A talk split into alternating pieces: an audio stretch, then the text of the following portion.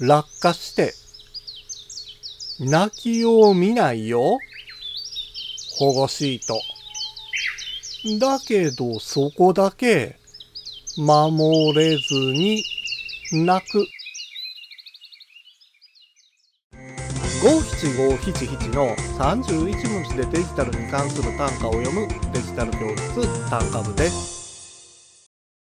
スマホを持ち歩く機会が多いということは、それだけ落としてしまう機会も増えるということです。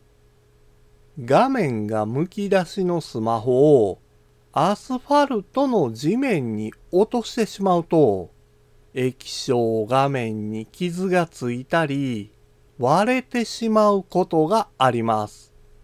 それを防ぐために、液晶保護フィルムを使用してる人も多いでしょう。ですが、液晶保護フィルムで守れるのは、液晶画面だけです。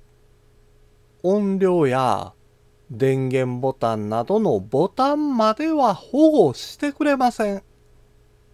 しっかりとスマホを守りたいなら、液晶保護フィルムだけではなく、スマホ本体を守るカバーをつけることをおすすめします。ボタンが使えなくなると、想像以上に困ったことになりますよ。今回の単価は画像付きでインスタグラムやツイッターにも投稿しています。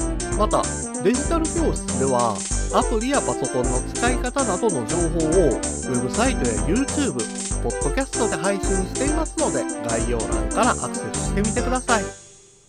デジタル教室単価部でした。